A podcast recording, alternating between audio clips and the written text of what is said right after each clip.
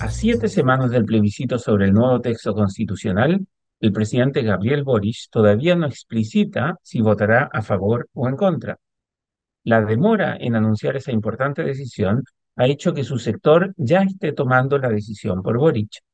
Los principales partidos de la coalición oficialista y también varios ministros han señalado ya explícita o implícitamente que votarán por rechazar el nuevo texto constitucional.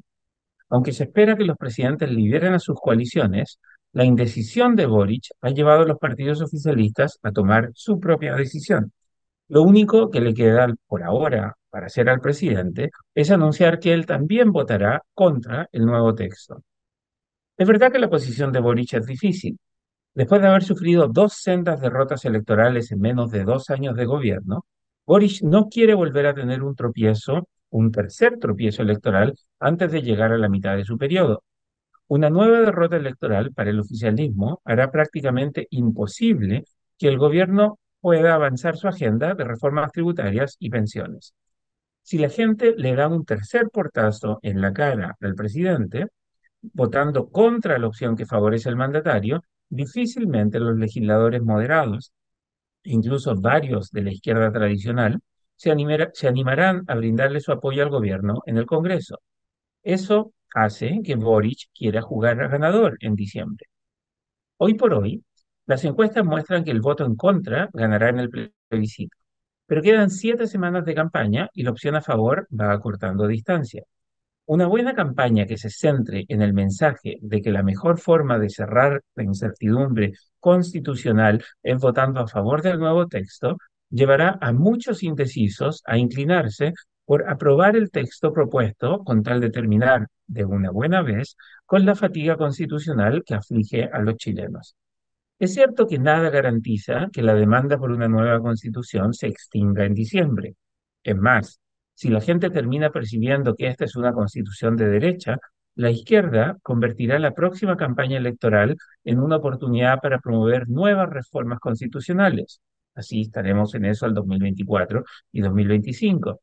Pero independientemente de lo que pase después, como el electorado ya tiene fatiga constitucional, la intención de voto a favor puede aumentar en las próximas semanas si la gente percibe que, al probar el nuevo texto, podrán terminar con esta pesadilla de incertidumbre constitucional que se inició en noviembre de 2019. Por otro lado, si Boris se suma al voto a favor en diciembre, la tensión que eso generará con sus bases será evidente. Es improbable que Boric gane nuevos adeptos entre los votantes de derecha y los que ya rechazan al gobierno si vota a favor, pero es muy probable que el presidente vea disminuir su base de apoyo si su voto quiebra con la posición que mayoritariamente está tomando hoy la izquierda. Un anuncio del presidente indicando su postura a favor de la nueva constitución pudiera ser también contraproducente para los que quieren que el nuevo texto se apruebe. En el plebiscito de 2022, la impopularidad de Boric alimentó la intención de voto por el rechazo precisamente porque muchos electores usaron el plebiscito para castigar al presidente votando contra la opción que defendía el gobierno. Como hay sectores de derecha que ya se oponen al voto a favor, un potencial anuncio de Boric a favor del nuevo texto pudiera llevar a un porcentaje significativo de personas que hoy rechazan al gobierno a votar de forma opuesta a Boric solo para castigar al gobierno. En el plebiscito de septiembre de 2022, solo un 2% de los electores votó nulo o blanco, en las elecciones de mayo de 2023 para el Consejo Constitucional, un 20% de la gente votó nulo o blanco. Ambas elecciones eran con voto obligatorio.